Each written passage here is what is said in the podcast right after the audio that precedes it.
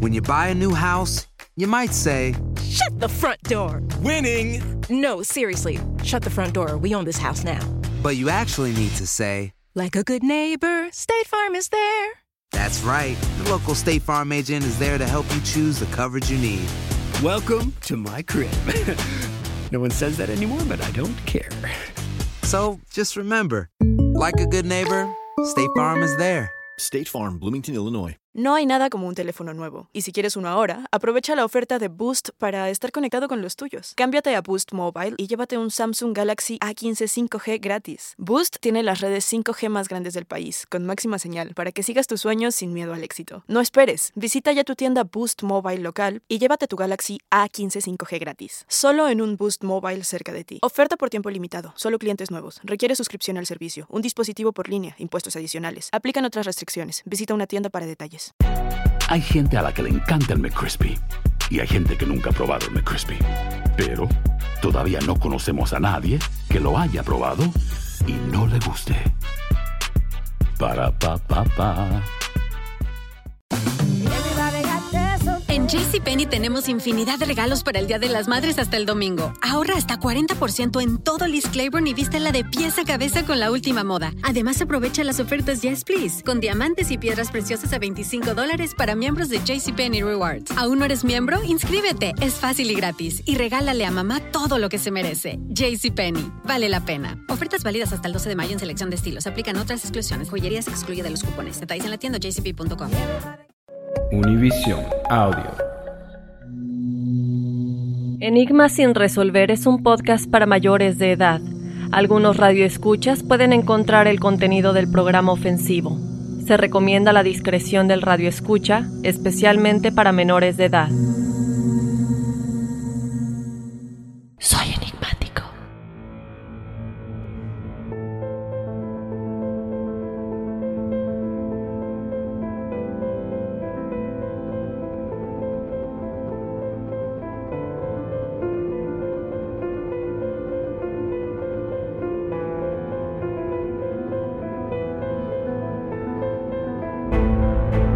Tan, tan, tan. Ah, sonó como de Indiana Jones, ¿no?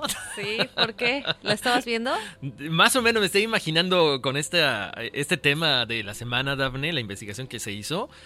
Muy interesante para la gente que de repente dice, ah, podría parecerse a Oak Island. Sí. Podría parecerse por los, por los misterios que involucra.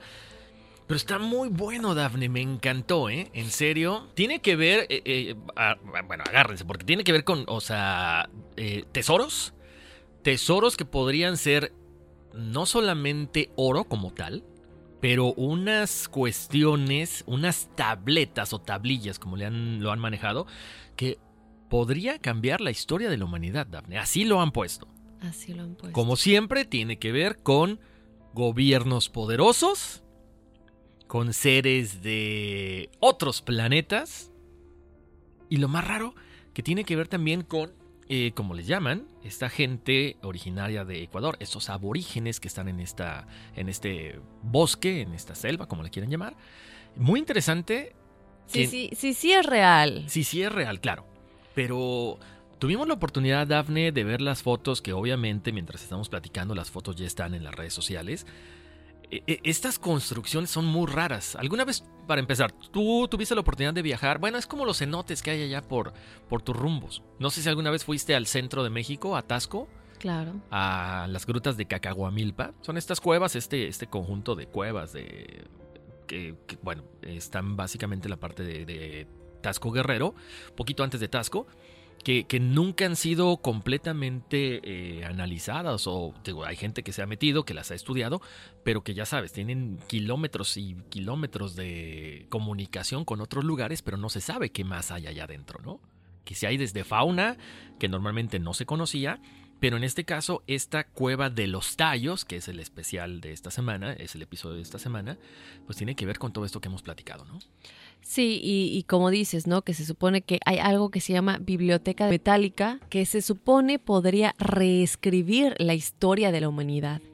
No se ha encontrado tal cual se han encontrado algunas cosas que podrían estar en conexión con esta supuesta biblioteca. Eh, pero les vamos a estar platicando obviamente de todo esto, de dónde nace el misterio tan grande de la cueva de los tallos, por qué se cree que es creada por algo más allá que los seres comunes y corrientes que nosotros somos como humanos, sino alguien, un ser más inteligente que podría ser, como comentaste hace un momento, tal vez alguien extraterrestre o tal vez una civilización muy avanzada como lo eran los atlantes u, otras civilizaciones avanzadas de las cuales hemos platicado como los, los, los Anunnaki y, todos estos seres que, que vivían o que supuestamente vivían, no queremos asegurar nada, hace millones de años en, en nuestro planeta, ¿no?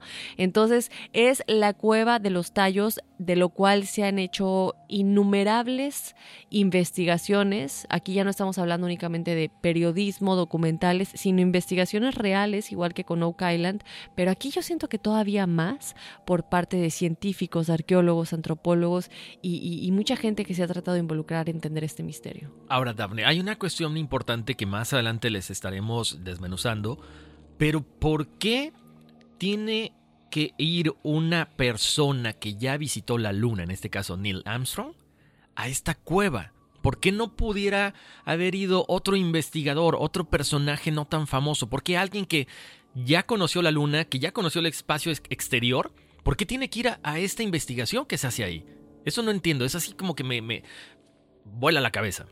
Sí, porque bueno chicos, es algo que les vamos a estar platicando en un momento que eh, muchos de ustedes obviamente nos han pedido el tema de la llegada a la luna, realmente si llegamos a la luna o no. En este caso se, se plantea la teoría, bueno, no es teoría, Neil Armstrong fue, pero se plantea como teoría de el que fue a la luna.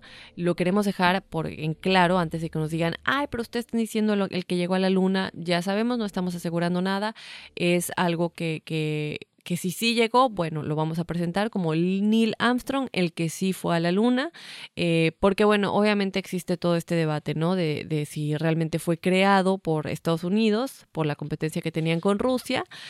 O, o, si no llegamos, ¿no?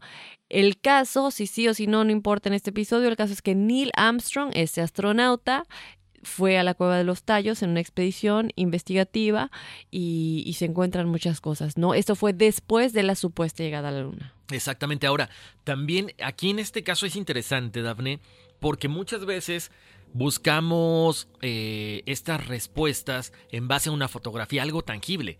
Y hay fotografías de ese sacerdote salesiano, el padre Crespi, donde él está mostrando parte de todo esto, que muchos dicen que él sustrajo otros dicen que fue dado a él por parte de, estos aborígenes que habitan esta zona como regalo.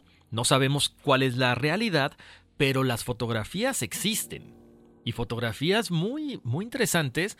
Desgraciadamente todas estas evidencias aparentemente pues están esfumadas. Se esfumaron de la faz de la Tierra. Pero en serio, los invitamos a que se queden porque este tema de la cueva de los tallos va a dar mucho de qué hablar. Así es. Entonces, pues, ¿te parece que comencemos, Horacio? Me parece muy bien. Agárrense porque aquí empezamos. Enigmas sin resolver. Aloha, mamá. ¿Dónde andas? Seguro de compras.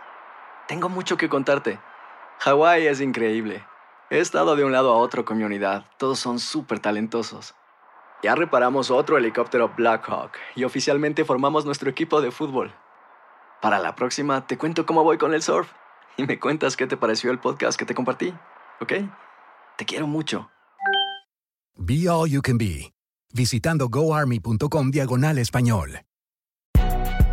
Si no sabes que el Spicy McCrispy tiene Spicy Pepper Sauce en el pan de arriba y en el pan de abajo, ¿qué sabes tú de la vida? Para, pa, pa, pa. ¿Quieres regalar más que flores este Día de las Madres? The Home Depot te da una idea. Pasa más tiempo con mamá plantando flores coloridas, con macetas y tierra de primera calidad para realzar su jardín. Así sentirá que es su día todos los días. Llévate tierra para macetas Bigoro por solo $8.97 y crece plantas fuertes y saludables dentro y fuera de casa. Recoge en tienda y sigue cultivando más momentos con mamá en The Home Depot. Haces más, logras más. Más detalles en homedepot.com diagonal delivery. JCPenney tenemos infinidad de regalos para el Día de las Madres hasta el domingo. Ahorra hasta 40% en todo Liz Claiborne y vístela de pies a cabeza con la última moda. Además, aprovecha las ofertas Yes Please, con diamantes y piedras preciosas a 25 dólares para miembros de JCPenney Rewards. ¿Aún no eres miembro? Inscríbete. Es fácil y gratis. Y regálale a mamá todo lo que se merece. JCPenney. Vale la pena. Ofertas válidas hasta el 12 de mayo en selección de estilos. Aplican otras exclusiones. Joyerías excluye de los cupones. Detalles en la tienda jcp.com.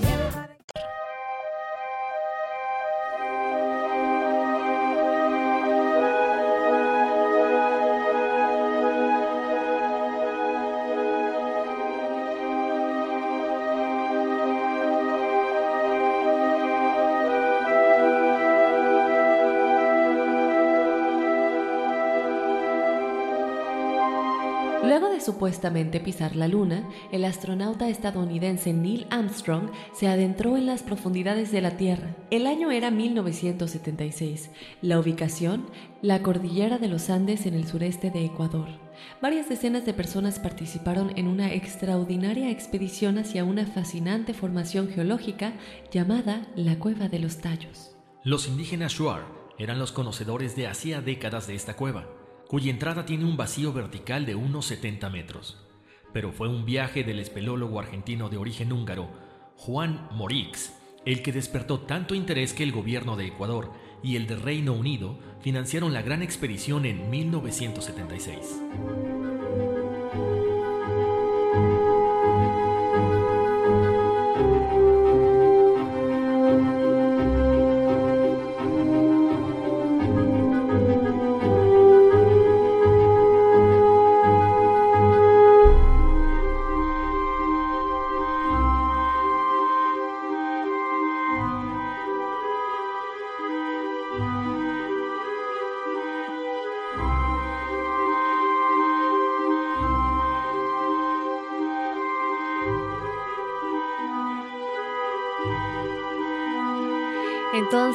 Bueno, eh, Horacio, les dimos obviamente ya una muy buena probadita al principio.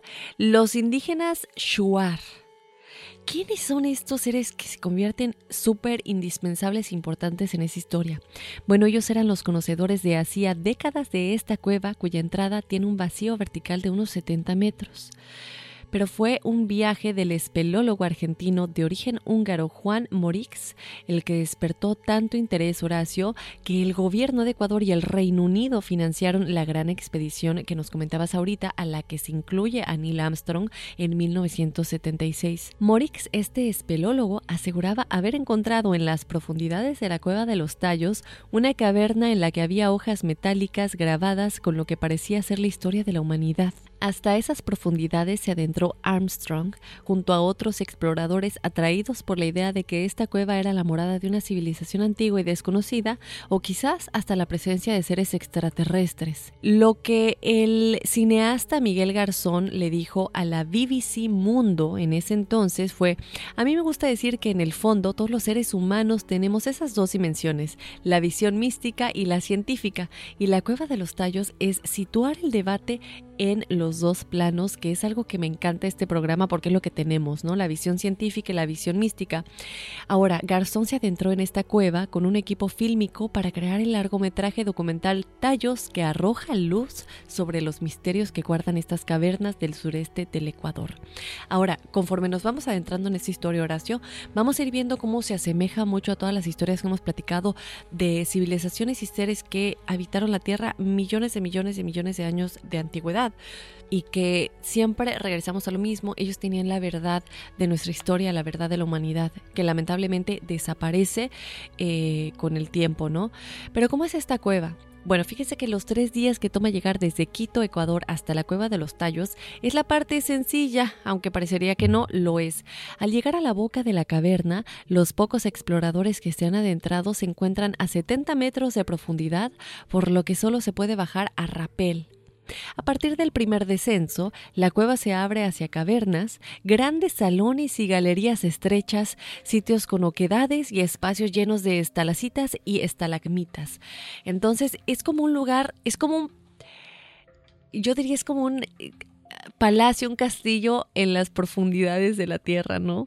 Pero Horacio, uno de los sitios más impresionantes es el llamado portal Morix. Fíjense que se trata de una abertura en las rocas que asemeja a una puerta alargada que llama a los ojos por su impresionante forma cuadrada, la cual pareciera que fue tallada. Aquí empiezan las cosas y presten atención a las descripciones porque es lo que también causa mucho enigma, ¿no? El hecho de decir cómo es que esto existe. Esta formación geológica ha alimentado la creencia de muchos de quienes se inclinan por pensar que este espacio fue hecho por la mano del hombre o incluso de otros seres desconocidos. Señala Garzón, quien habría hecho este, eh, este largometraje anteriormente, que es más espectacular que la mayoría de las cuevas, que tiene unas formaciones que dan lugar a especulaciones sobre su origen. Él declara todo esto en referencia a las dos veces que estuvo ahí. Él empezó todo esto en 2014. Los viajes al interior de la cueva de los tallos se deben hacer con un permiso oficial, pero primordialmente con la guía de los indígenas Shuar, que, como les dijimos, son clave en esta historia, porque yo creo que ellos saben mucho y también son conocedores de cosas que no creo que quieran que sepamos. Y más adelante sucede un incidente cuando ciertas personas, que ya les platicaremos, logran tener en sus manos ciertas cosas que son clave para, para definir qué sucede en este lugar, y se arma una batalla básicamente porque los Shuar no querían ceder estos, esto, que ya les diremos exactamente qué es. Bueno, sin embargo, ni siquiera los Shuar conocen todas las cavernas, ni todos los puntos hasta los que siguen sus bifurcaciones, los cuales también suben y bajan por diversos pasadillos. O sea, esto se podría decir que es eterno laberinto en las profundidades de este lugar, ¿no? Exactamente, y tiene que ver a lo mejor eh, con lo que hemos ya platicado anteriormente, ¿no, Dafne? Esta tierra hueca, o sea que hay entradas, eh, entradas desde diferentes puntos del planeta y básicamente, como lo comentábamos con, con Cacahuamilpa, con esto de la, de la cueva de los tallos, hay un momento en que obviamente el, el aire se vicia, ya no puedes bajar, o de, pronto también hay ríos subterráneos, entonces es imposible que hasta los mismos eh, habitantes de esta, de esta zona pues puedan conocer, como dices, no toda la situación, todo lo que está pasando, porque siempre hay o un río eh, que está en crecida, o de repente hay cuevas que no han podido ser eh, estudiadas, entonces sigue siendo como que un misterio la mayor parte de estas cavernas. Ahora, les comentamos, se llama la isla de los tallos por estos pájaros que viven adentro de las cavernas bueno, mucha gente pensaría, no, que son murciélagos, no, no, no, son pájaros que han sido el alimento de esta gente, de estos aborígenes de Ecuador, durante miles de años. Ahí ellos, estos pájaros, entran, eh, dejan sus huevos, incuban ahí y los aborígenes entran, los, bueno, los, los, sacan o cazan a los tallos y se los comen. Es como un pollo, haz de cuenta, ¿no? Como una paloma. Eh, bueno, ¿qué hay de estos misterios? ¿Qué hay de estas famosas hojas metálicas escritas que han generado un debate de décadas entre la gente creyente, entre los escépticos? Una serie de libros que defiende su existencia afirman que en este lugar fue encontrado un tesoro con miles de las planchas metálicas con inscripciones, tumbas y estatuas. Esta cueva de los tallos sigue siendo la obsesión de muchos exploradores que pretenden encontrar en ella la respuesta al enigma de los colosales bloques que conforman sus paredes y algunos de sus techos. Y como dijimos al principio del episodio, hasta el propio Neil Armstrong formó parte de esta expedición en 1976, donde se adentran en la Amazonía ecuatoriana. Hay muchas historias, eh, algo de lo que estábamos investigando, Dafne, me llama la atención porque tiene que ver con lo que últimamente se, está descubriendo. No sé si, recuerdas que lo comentábamos ayer o antes, no me acuerdo. De estos teléfonos que son plegables y de que son, o sea, que no solamente los puedes doblar como un flip-flop, sino que ya también lo, doblas, lo das de cuenta como que lo quieres enrollar y regresan a su forma original. Mucha gente que ha sido o ha seguido toda la investigación de Morix dicen que estas tabletas o estas tablas o estas láminas eran muy parecidas a esto que no era que no era un metal como el aluminio o cualquier otro metal que los doblas y se quedan de esa forma, sino que en el momento en que doblas ese metal, lo sueltas, regresa a su forma original. O sea que estás hablando de que quizá ni a lo mejor los, las cuestiones atmosféricas, las cuestiones de humedad, las cuestiones de que los animales hayan pasado por ahí, no podían destruir este tipo de, este tipo de evidencia con este conocimiento que está ahí plasmado, ¿no? O sea, es interesante que después de no sé cuántos años que supuestamente están estas tabletas o estas tablillas, ahorita se estén descubriendo este tipo de situaciones o este tipo de, mm, pues de aleación podría, podría llamarse, ¿no? Bueno, siguiendo con esto les cuento que el interés por la gruta continúa vigente y tres documentales se zambullen básicamente en los misteriosos túneles para tratar de arrojar luz sobre la incertidumbre que hay acerca de la cueva de los tallos. Esta formación de la cueva data del 3500 a.C., según la única investigación reconocida como científica por la arqueología ecuatoriana, llevada a cabo por el padre Pedro Porras en 1978 y se considera que en torno al año 1000 a.C. fue poblada por primera vez. No obstante, los indígenas Shuar, que habitan los alrededores, siguen bajando para recoger los huevos de los tallos, aves que viven en la gruta de más de 16 kilómetros de longitud y de las que ésta recibe su nombre. Ahora, lo comentabas bien, Daphne, eh, mucha gente que va a hacer este tipo de investigación se encuentran con que ya no es tan fácil accesar, no es tan fácil accesar a esto, porque porque también los indígenas se dan cuenta de que pues es un negocio. Entonces, ¿quieres que te llevemos hasta la cueva de los tallos? ¿Quieres bajar a rapel más o menos 70 metros? Tienes que pagar. Y bueno, si es de una forma en la que ellos pueden obtener dinero para poder subsistir, pues también se vale, ¿no? Creo que es muy válido. Dicen que llegar hasta ahí no es nada sencillo.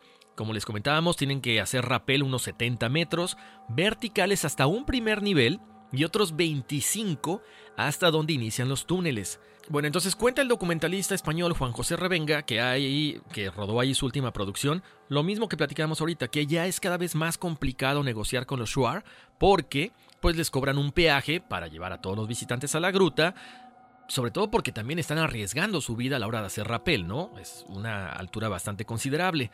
Eh, el español eh, Revenga se dispuso a hacer el documental tras tres intentos previos en, en los que los Shuar le llevaron a otras cuevas. Estamos hablando de uno de los mayores misterios de la humanidad. Lo que allí se encuentra no existe en otros lugares del planeta. El viaje hasta ahí es mortal. La caída es como la boca del infierno. Pero después de cinco días para llegar a través de la selva, la única opción era bajar. Cuenta aún con las magulladuras tras adentrarse casi 11 kilómetros en la misteriosa cueva. Esa es una de tantas producciones. Hay otras dos producciones, les contamos, eh, ecuatorianas en este caso, sobre esta cueva. Una de ellas es la del documentalista local Galo Semblantes. Él desde hace tres años sigue los pasos que dieron los exploradores extranjeros y ecuatorianos que llegaron hasta la cueva de los tallos buscando este enigmático tesoro y dejaron la vida haciéndolo. Dice él, si no hubiera gente que quisiera hallar un tesoro, nunca exploraríamos lugares como este. No puedo probar que encontrarán algo, pero quisiera creer que hay algo. Parte del trabajo fue hacer dos expediciones en el interior de la gruta, donde constató la existencia de impresionantes galerías que hicieron nacer el mito de que había una ciudad subterránea.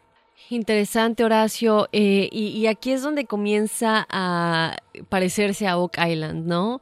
Porque vemos a toda esta gente tratando de encontrar algo que, como dice, no puedo probar que se encontrará, pero espero que sí. Y yo creo que, o me pregunto, y a ver tú qué opinas de esto, sí, todo lo que se podría haber encontrado ya no está ahí porque es parte de lo que desapareció que les vamos a estar platicando. ¿O será que todavía hay más, más, más profundidades que no se conocen aún, en las que sí se esconda algo todavía, porque sí se sacaron cosas que sí existían, que son las que ya platicaremos, que pues se esfumaron. Exacto, ahora lo que mencionas, Daphne, también nos da la, idea, la otra parte de la teoría de decir, ok, si ya Morix entró, ¿por qué no extraer estas cosas que pueden cambiar el rumbo de la humanidad? Porque digo, estamos hablando que era una expedición no tan grande como la de la, que establece el gobierno ecuatoriano con Estados Unidos y con Gran Bretaña. ¿No era más conveniente sacar todas estas tabletas, estudiarlas o algo por el estilo? ¿Por qué de pronto decir, ¿sabes qué? Es que esto va a cambiar la historia de la humanidad. ¡Pum! Cerremos la, la caverna exactamente donde aparecen estas cosas. Lo que pasa es que no han sacado todo. Cuando Morix encuentra estas tabletas, que te digo que supuestamente eran de este metal que a su forma original, él las deja ahí y cubre, o en este caso trata de derrumbar parte de la cueva. Sacaron otras cosas que tienen que ver eh, con las láminas, con... Hay una, una que tiene el padre que parece como una guitarra enorme. O sea, hay muchas estatuas, pero esas, esas láminas no se sacaron. De hecho, por ahí hay otra teoría que dice que estas tabletas estaban empotradas en la, en la pared.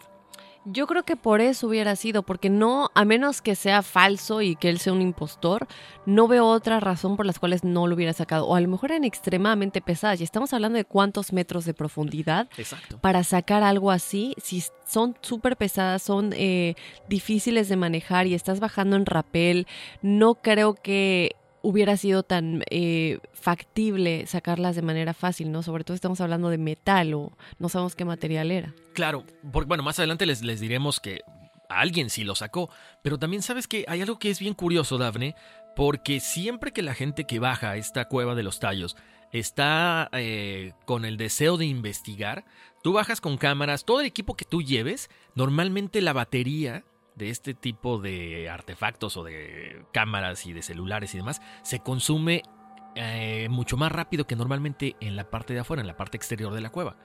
Entonces también, no sé, e-, es muy misterioso esa parte.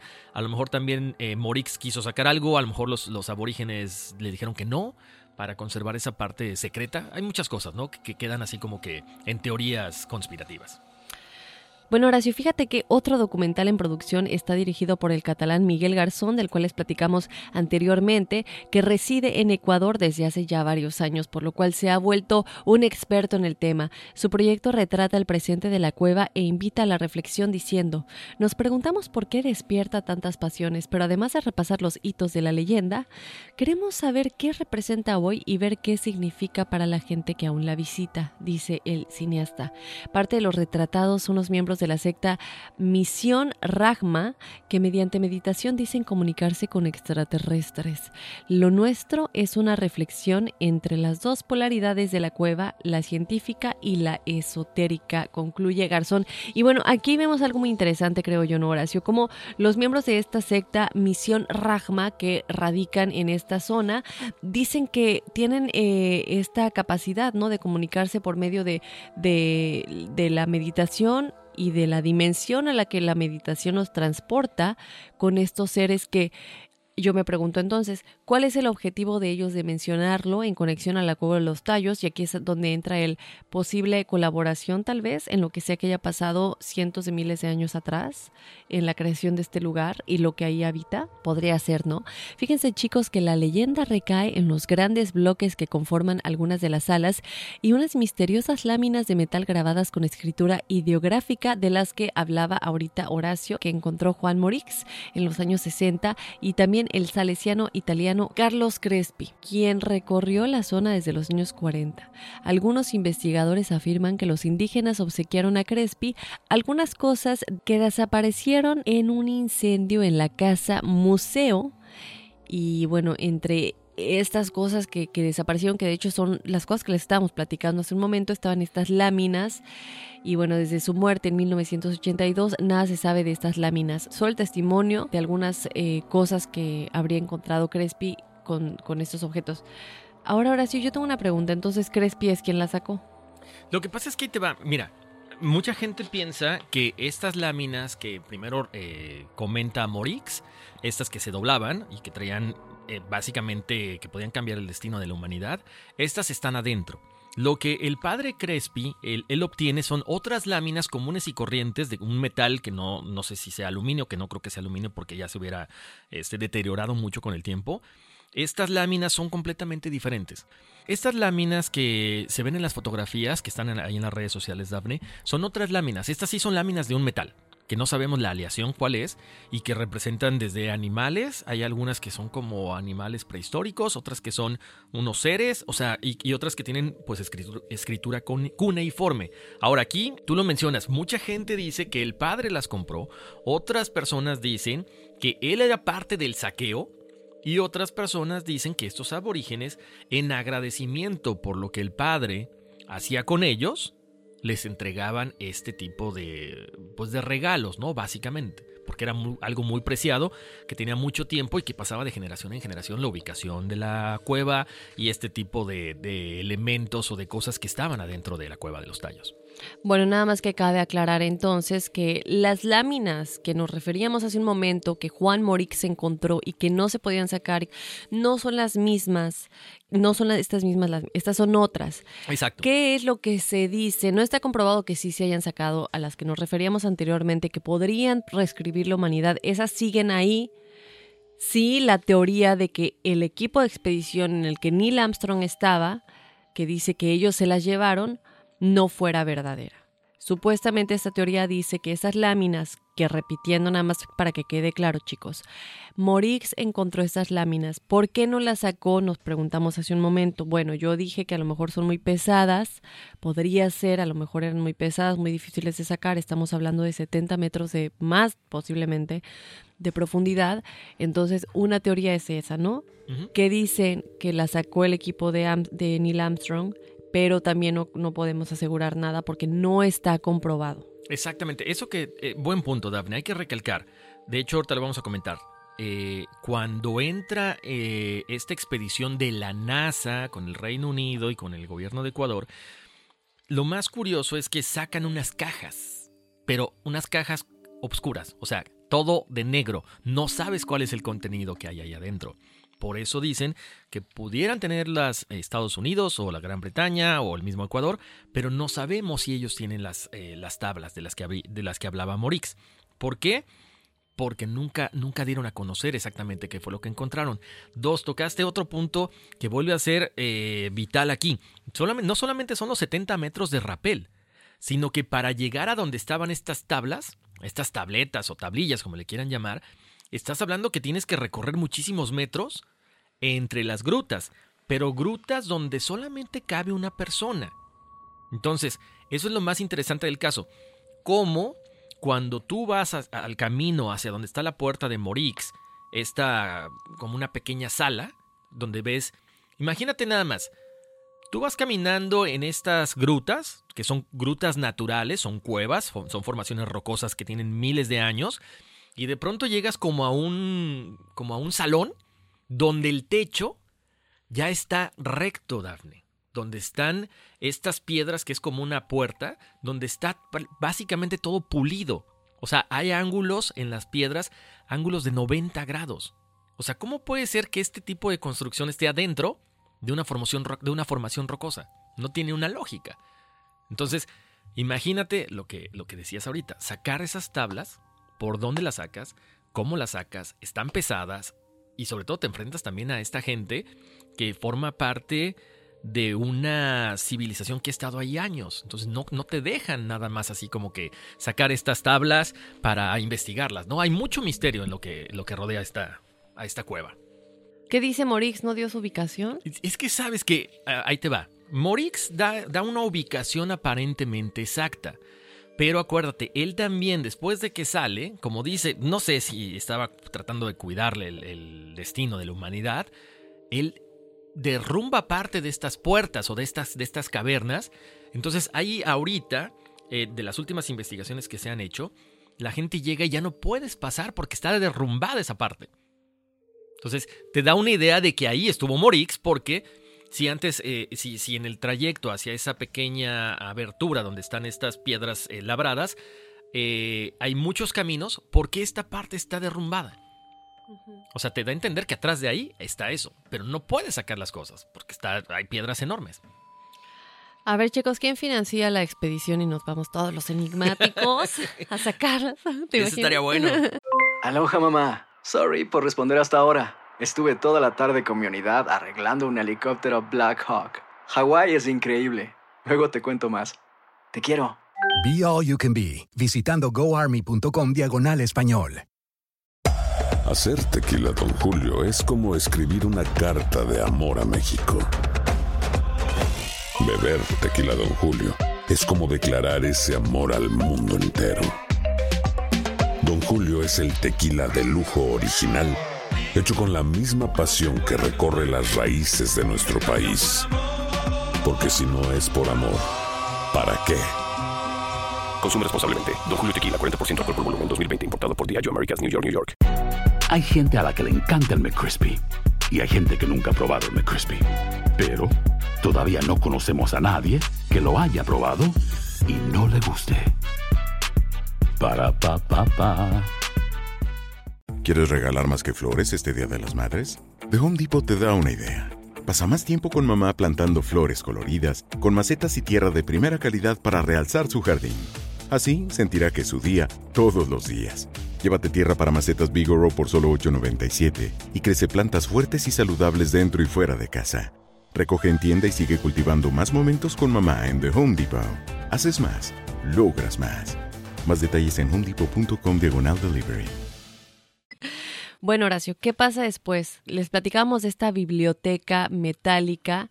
Eh, Cabe recalcar, chicos, esta biblioteca metálica hace referencia a estas láminas porque no sabemos realmente cómo es. Entonces, son como láminas, biblioteca metálica, pero el chiste es que esto es lo que podría tener, podría tener el poder de reescribir la historia de la humanidad, ¿no? Entonces, como dijimos, a pesar de que no hay pruebas fehacientes de la veracidad de este objeto, lo único que se conserva de la cueva y que reposa en la Universidad Católica de Quito son varias piezas arqueológicas y restos de una concha, Horacio, Spondylus, que era especialmente valiosa para las culturas primitivas de la costa ecuatoriana. Entonces, bueno, eh, hay, hay, una falta también de exploraciones modernas, ¿no? Fíjense chicos que la especialista en etnografía Beatriz Robledo asegura que no ha habido investigaciones actuales que corroboren las interpretaciones que se dedujeron de esos objetos, por lo que aconseja precaución en conclusiones. No obstante, la cueva es muy importante culturalmente para los Shuar, evidentemente, y está fuertemente ligada a la presencia de sus ancestros, y allí se celebran ritos de paso y pruebas de valor para la captura de los tallos. De sus fémures de los pájaros, o también llamados tallos, se realizan unos elementos de adorno que se llama tallo kunchi, que se convierten en objetos de prestigio dentro de la comunidad. También otra cosa que ella agrega es, em, igual que ocurre con otras manifestaciones culturales americanas, quizás el caso más conocido es el de las líneas de Nazca, que es otro gran misterio, y hay cuestiones sin resolver. Existen planteamientos científicos y otros que van más allá, por lo que hay que esperar una exploración científica con los criterios que tenemos actualmente. Bueno, hasta entonces los tallos seguirán obviamente surcando los recovecos de la cueva, compartiendo sus secretos con Ara arácnidos, gramíneas que crecen en la oscuridad y los grandes bloques cuadrados que fascinaron en ese entonces a Neil Armstrong a su regreso de la Luna y que aún hoy respetan los Shuar. Sigue siendo un misterio y que no podemos entender sino hasta que realmente se encuentren estas, estas láminas y esta biblioteca entender qué es lo que se esconde aquí, por qué es tan importante, ¿no? Vamos a hablar un poquito más de estas láminas, que sería obviamente lo más, em, creo yo, importante de este lugar, ¿no? O esta biblioteca metálica, como también se le llama. Se dice que la cueva fue y sigue siendo el hogar de esta biblioteca metálica y se dice que algunas de las placas metálicas recuperadas de la cueva se exhibieron en el Museo del Padre Crespi en Ecuador. Ok, bueno, ahora, eh, es importante que recalquemos algunas cosas, Daphne, gente que nos escucha para que no se confundan. Esta biblioteca metálica de la que hablaba Morix, o sea, él se refería a la biblioteca como un lugar donde estaban estas tabletas o tablillas, ¿sí? Que no tienen nada que ver con las que los aborígenes le dieron al Padre Crespi, ¿ok? Estas tablillas que le dieron a, o estas este, cuestiones metálicas, hojas metálicas con inscripciones, eran las que los aborígenes sacaban de ahí, que algunas eh, decían que eran de oro, decían. No hay nada comprobado porque recuerden, y ahorita les vamos a tocar un poquito más el asunto. Daphne lo mencionó hace rato. El padre Crespi tenía en esta casa museo una, pues básicamente todas las muestras de lo que los aborígenes le regalaban. Y, determinada, y en determinado momento, ¡pum!, se quema pero todo desaparece, no se recupera nada. Entonces, mucha gente piensa que fue un robo. ¿Me estás haciendo ojitos o qué? mucha gente piensa que, que fue un robo, fue premeditado para poder llevarse toda esta información que había ahí. La pregunta es, él nunca dijo que había, cuáles eran las inscripciones. No, es que ese es lo, más interesante del, del, caso, Dafne. No hay una descripción exacta o, un signo, o una traducción sería lo correcto, una traducción de todo lo que se encontró ahí.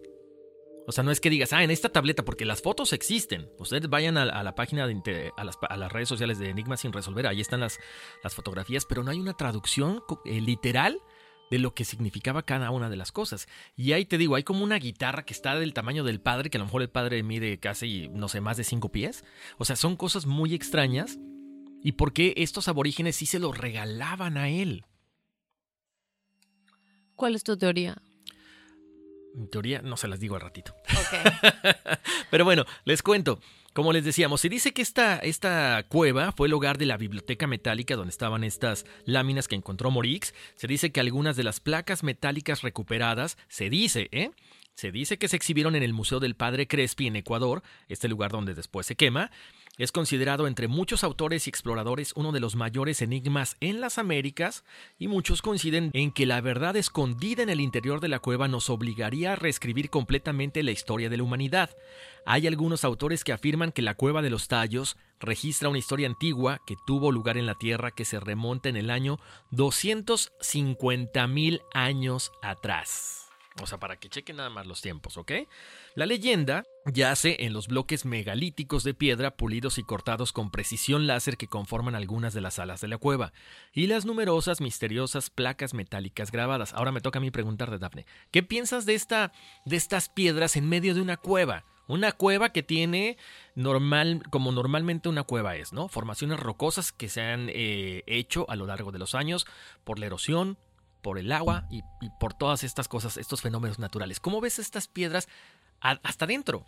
Sí, no, exactamente, hasta adentro, porque es lo que dices, no, yo he estado, digo, he ido a grutas, he ido a las grutas de Calquetoc, los que vivan en Yucatán, y si no han ido a las grutas de Calquetoc, que vayan, está padrísima experiencia, pero como dices, ¿no? Son estos lugares rocosos y son formaciones impresionantes y sí bellísimas que dices, wow, ¿cómo es posible que esto exista? Pero esto es otro nivel. Estábamos viendo las fotos, chicos, y de verdad no hay manera que esto sea, eh, que esto sea eh, formación de la naturaleza, porque la precisión de lo plano que están, cómo están, em, parece que están lijadas. Es una manera de decirlo. La parte a la que te referías hace rato, ¿no? Que están como las grutas y luego entras a un lugar que es tiene techo. Literalmente es un techo en eso no es posible que sea una formación de la naturaleza, de nuestro planeta Tierra. Esto definitivamente tuvo que ser creado por algún ser, Ahora, ¿qué ser con tantos miles de años atrás, incluso antes de Cristo? Ya les vamos a decir más de las fechas, pero son miles de años antes de Cristo. Entonces es donde entra la cuestión de quiénes eran estos seres y por qué hacemos referencia a esta em, secta de la que les mencionamos anteriormente, los, los, los Ragma que hacen referencia a esta meditación en la que se conectan con extraterrestres. ¿Por qué hacen énfasis en esto? ¿No? Entonces definitivamente tuvo que haber sido creado por un, por un ser, no sabemos qué ser, pero yo no creo. Y ustedes ven las fotos, chicos, como dice Horacio, están en nuestras redes sociales, ah, o si no, hagan su búsqueda en, en el buscador de internet, pero no es normal, creo yo. Exacto. Y nada más, eh, retomando el punto de hace rato, Dafne, recordemos, todas estas piezas que tenía el museo del, del sacerdote, del padre Crespi, digo, misteriosamente no fueron recuperadas.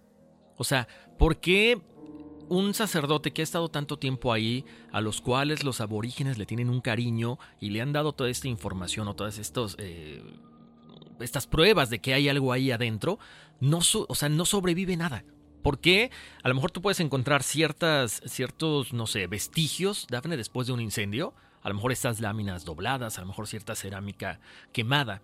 Pero misteriosamente no hay nada. Lo único que tenemos de pruebas son las fotografías y algunos videos donde el padre Crespi habla acerca de esto. Ahora, ¿el padre Crespi llegó a alguna conclusión con respecto a quién pudo habérselas llevado, si sí se las llevaron, o él asegura que fue un incendio? Porque si no, él podría haber estado involucrado, ¿no? En, en, la desaparición de los objetos. Exacto, fíjate que lo que te comentaba, o sea, básicamente no se pronuncia nunca acerca de todo esto, y de hecho mucha gente dice, es que el padre Crespi, qué mejor imagen de, ayuda puede tener un gobierno para sustraer todo esto que el de un sacerdote. Yo vengo, los ayudo, ustedes me regalan estas cosas y boom, me desaparezco después. Digo, obviamente el padre Crespi fallece, pero este museo se pierde completamente. Entonces dicen que el padre Crespi era básicamente un aliado de los enemigos, ¿no? De los gobiernos. Puede ser del gobierno americano o puede ser del gobierno, en este caso a lo mejor, de Europa. Hay que recordar que el padre Crespi era italiano era de los, de los salesianos.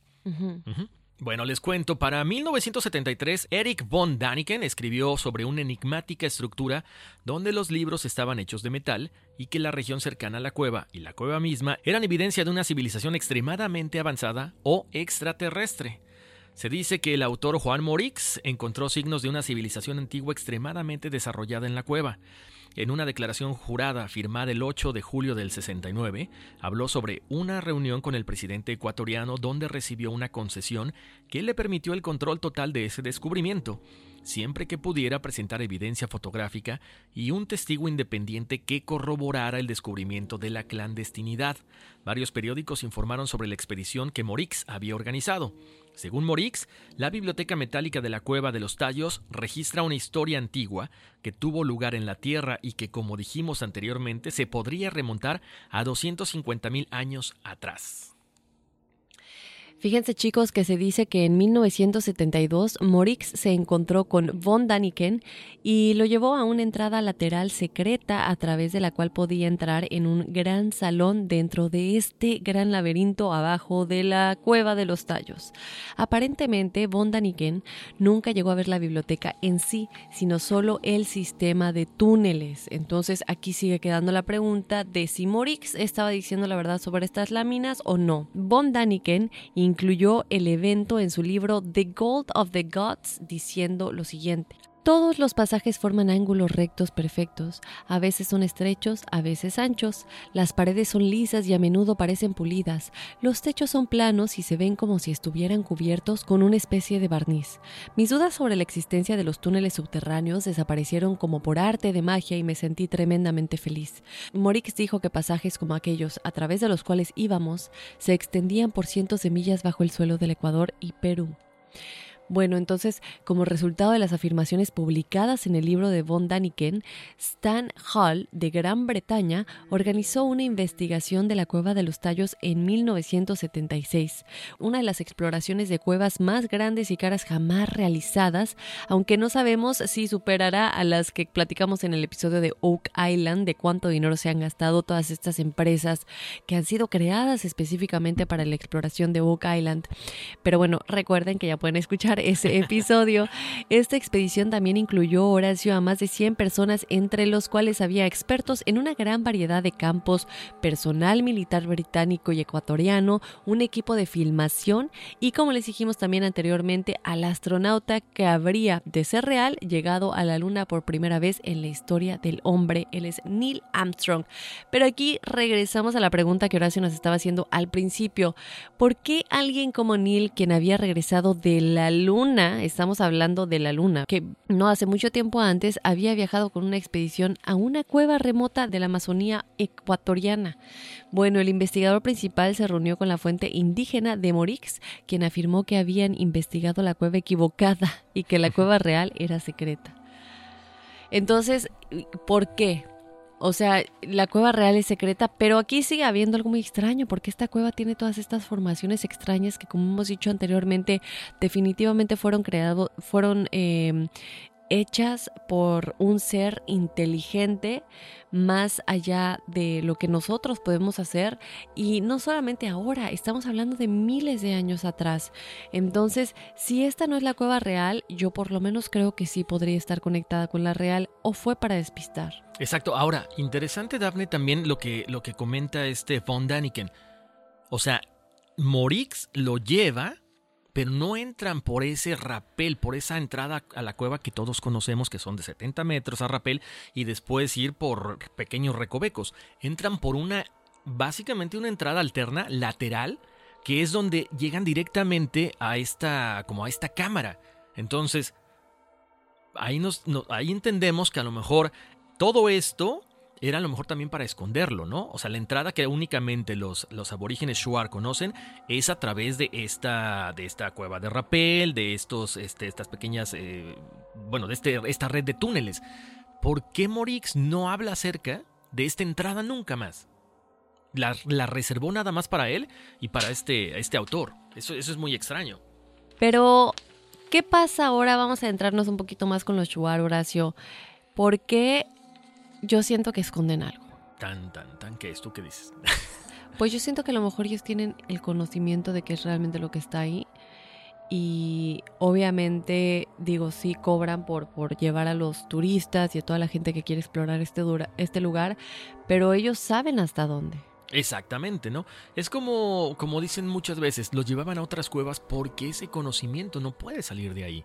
Ahora, como mencionabas ahorita, ¿qué escondían los Shuar? Bueno, les comentamos que la expedición británica se dice, algunos dicen que lograron extraer cuatro grandes cajas de madera selladas sin exponer a los propietarios, en este caso los aborígenes de la zona, los Shuar, su contenido que es lo que decía Daphne también, que termina muy mal esta situación. O sea, es como que vienen a la casa de esta, de esta gente de, la Amazonía ecuatoriana y termina entre disparos entre los Shuar y la expedición inglesa.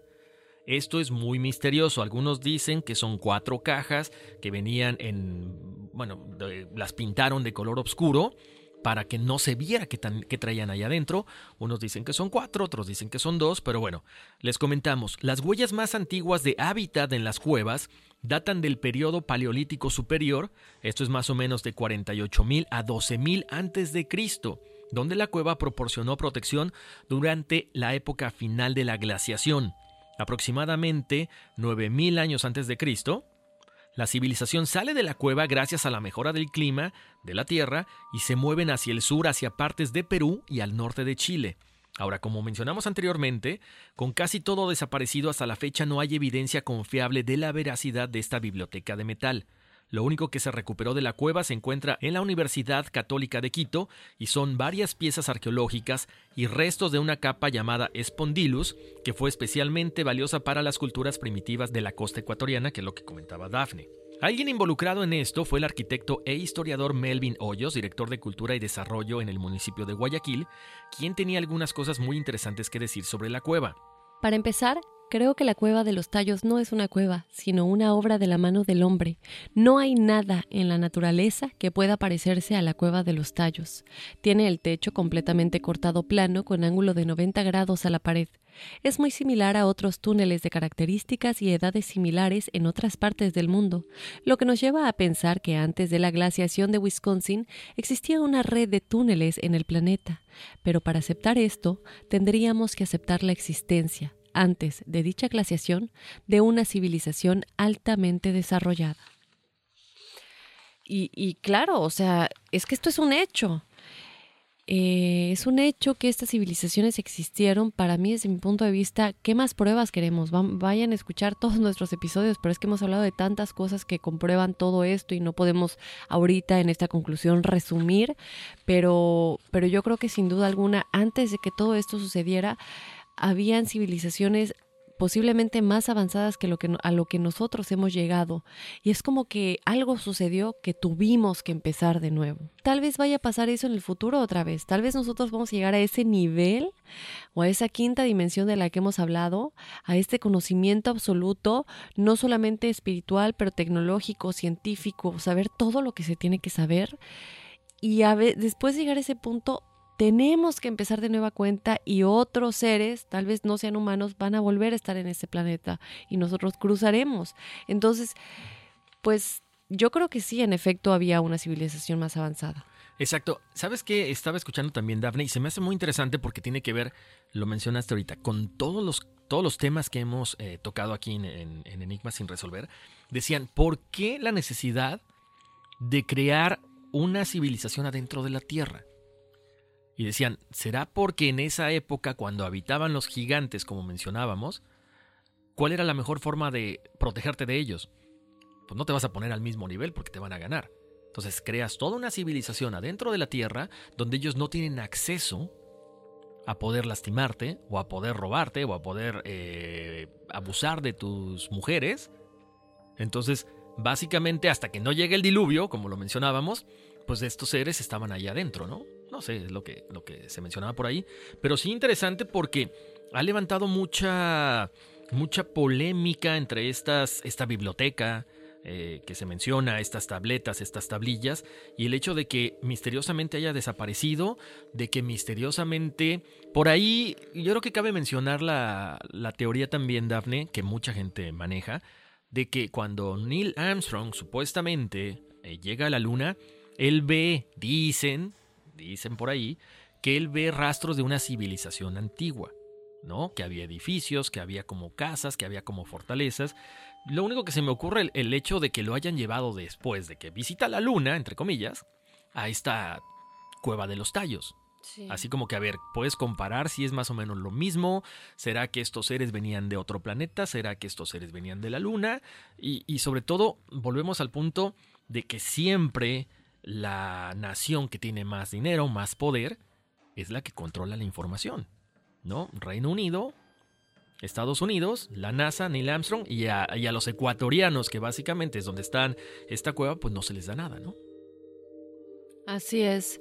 Entonces, eh, sin duda, si llegamos a hacer el episodio de la luna, tenemos que conectar porque tiene que haber algo más a fondo del por qué Neil Armstrong fue a este lugar justamente después de si sí exploró la luna, haber ido a la luna. Y podría ser también la respuesta de si sí fueron o no. tiene, que, tiene que tener algo conectado, ¿no? Eh, se dice también que en los videos o en las supuestas fotografías que hay de la Luna se logra ver una nave espacial, se logra ver seres extraterrestres.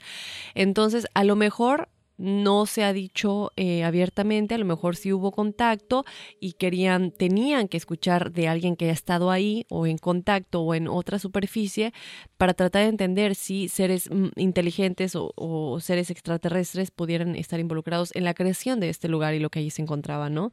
Entonces, pendientes chicos de todos nuestros episodios y de cuando estamos publicando en nuestras redes sociales, de qué episodio, episodio sigue para ver cuándo también vamos a estar hablando de esto de la luna. Y pues nada, Horacio, muy interesante este tema. Si ustedes viven en Ecuador o han estado en este lugar o cerca de este lugar o han tenido incluso tal vez la oportunidad de ir a la Universidad de Quito, en donde se encuentran los objetos que han sido extraídos, los que quedan que han sido extraídos, pues que por favor no lo dejen saber por medio de un correo electrónico, nos pueden escribir a enigmas.univision.net y si pueden mandar fotografías todavía mejor. Exactamente, y como siempre, eh, vamos hablando de un tema y va saliendo otro, ¿no, Dafne? Ya salió lo de la luna, ya salió lo de las líneas de Nazca, que aparentemente pues era como un mapa estelar, ¿no? Visto desde el cielo para poder ubicarse todas estas naves, estas civilizaciones y, y como decimos, una cosa va ligada a otra y, de repente, ¿qué tal si logramos desenmarañar los misterios del universo? Ay, sí.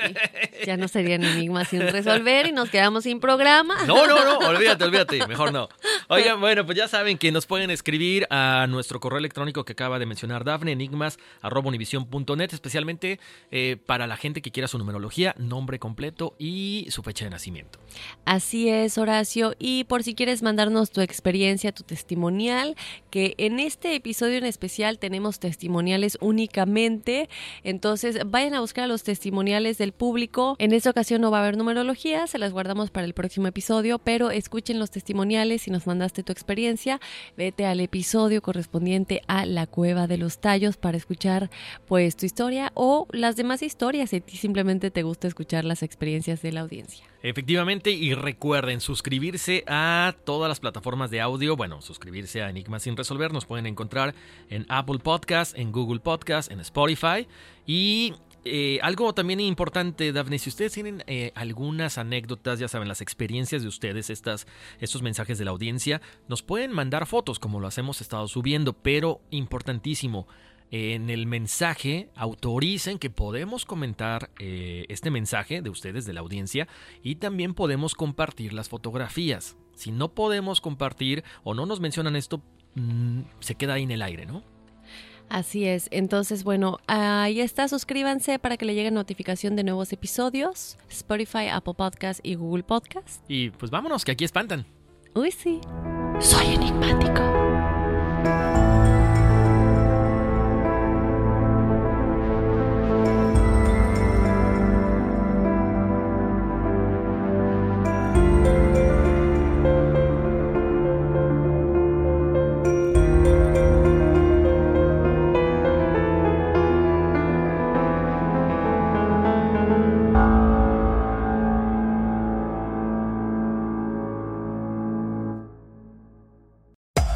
Hacer tequila, don Julio, es como escribir una carta de amor a México.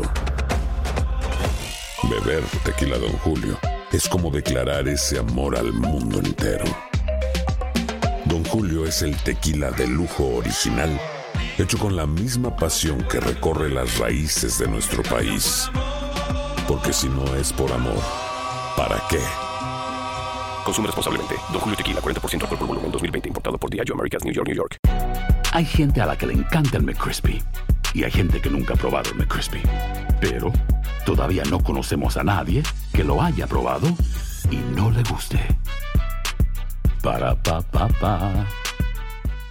Boost Mobile tiene una gran oferta para que aproveches tu reembolso de impuestos al máximo y te mantengas conectado. Al cambiarte a Boost, recibe un 50% de descuento en tu primer mes de datos ilimitados. O, con un plan ilimitado de 40 dólares, llévate un Samsung Galaxy A15 5G por $39.99. Obtén los mejores teléfonos en las redes 5G más grandes del país. Con Boost Mobile, cambiarse es fácil. Solo visita boostmobile.com. Boost Mobile, sin miedo al éxito. Para clientes nuevos y solamente en línea, requiere AroPay. 50% de descuento en el primer mes requiere un plan de 25 dólares al mes. Aplican otras restricciones. Visita para detalles. Cassandra Sánchez Navarro junto a Catherine Siachoque y Verónica Bravo en la nueva serie de comedia original de VIX, Consuelo, disponible en la app de VIX ya.